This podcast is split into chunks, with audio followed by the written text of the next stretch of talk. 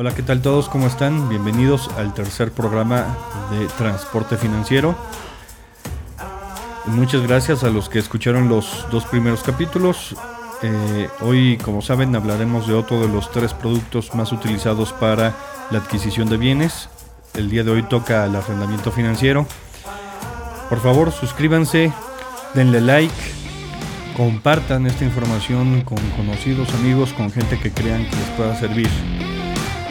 Muchísimas gracias por estar aquí otra vez y pues comenzamos.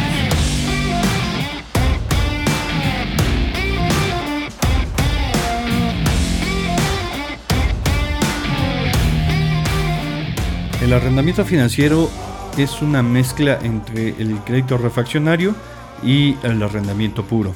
¿En qué se diferencia? Bueno, en este caso tú vas a dar un enganche y vas a pagar solo el IVA de la parte proporcional de ese enganche, de esa aportación a capital. De igual forma va a existir eh, una comisión por apertura, gastos de registro en, algunas ocasiones, mensualidades en depósito. Estas mensualidades en depósito las puedes utilizar ya sea en las últimas mensualidades, en la mayoría de los bancos o en las arrendadoras, o eh, se te regresan al final del plazo en caso de que hayas terminado ya el arrendamiento y hayas ejercido la opción de compra. Justamente te acabo de mencionar una de las diferencias principales con respecto a crédito refaccionario y al arrendamiento puro, que es la opción de compra. En un crédito simple, un crédito refaccionario, tú terminas de pagar tus mensualidades y de manera automática, pues ya no debes nada a la arrendadora o al banco, se libera la garantía y como desde un inicio el bien estuvo facturado a ti, pues bueno, no hay traslado de dominio. En este caso, la factura sale a nombre de la arrendadora o el banco. Para que exista el traslado del dominio, tú tienes que hacer el pago de dicha opción de compra. Normalmente va desde un 5 a un 1% ese porcentaje. Una vez que lo pagas, pues bueno, la arrendadora o el banco te hacen eh, la facturación a tu nombre. En cuanto a las mensualidades, igualmente van a generarte una tabla de amortización donde tú vas a ver un concepto más que no veías en el, en el crédito simple, que es el IVA de la amortización a capital que haces mes con mes.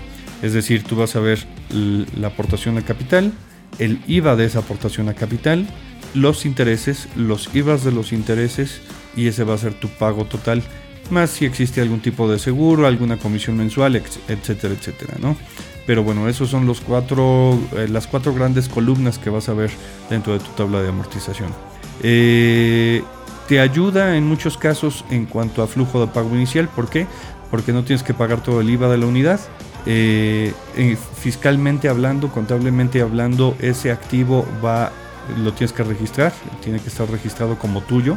Tú tienes la obligación fiscal, pero no tienes la propiedad eh, en cuanto a la factura, ¿no? La propiedad legal. La, la factura sigue siendo y estará a nombre de la arrendadora o banco hasta que ejerzas la opción de compra. Al igual que en el crédito refaccionario vas a ver tu tabla de amortización con el plazo al que se está refiriendo. Ahí vas a ver el número de pagos que vas a realizar mes con mes. Normalmente te viene la fecha en la que tienes que realizarlos. Si existe alguna anualidad, que normalmente en este tipo de producto no lo he visto con anualidades o con pagos extraordinarios, eh, se puede hacer, al igual que en el crédito refaccionario, amortizaciones o pagos a capital, lo cual te va a ayudar, como lo mencionamos antes, o ya sea para reducir el plazo o para reducir la mensualidad. Te sirve en flujo, como mencioné, para la parte del enganche y realmente la única eh, eh, cuestión que tienes que tomar en cuenta es que el IVA de intereses se tienen que calcular sobre un interés real y no sobre un interés nominal. ¿Esto qué quiere decir?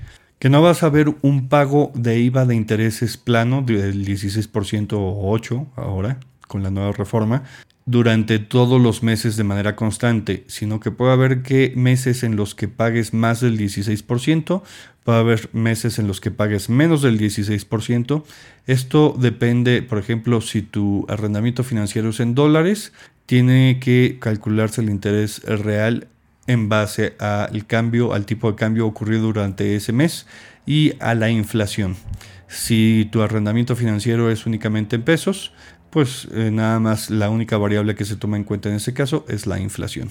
La depreciación del activo la realizas como cualquier otro activo que es de tu propiedad, eh, que como si lo hubieras comprado de contado. Como verás entonces eh, es una herramienta financiera que ayuda bastante en el flujo inicial. Lo utilizan mucho para la compra de bienes de capital. ¿Por qué? Porque no tienes que desembolsar tanto como en un crédito revolvente. Desde un inicio la propiedad del bien fiscalmente hablando es tuya, ya puedes empezar a depreciar, aunque eh, el traslado de dominio se hace hasta el final por una cantidad que realmente algunas veces llega a ser la misma cantidad que una mensualidad, un poquito menos, un poquito más, pero bueno, el desembolso final no es muy grande como, como, como un residual de un 30 o 40% para poderte hacer de el del bien de manera legal, ¿no? Que ya se te facture a ti. A grandes rasgos, esto es el arrendamiento financiero. Espero haya aclarado alguna de sus dudas. Eh, por favor, suscríbanse, manden algunos comentarios, díganme qué les pareció, de qué otra cosa quieren que hablemos. Em, les recuerdo, mi Twitter es arroba turiscarga y mi correo es transportefinanciero arroba.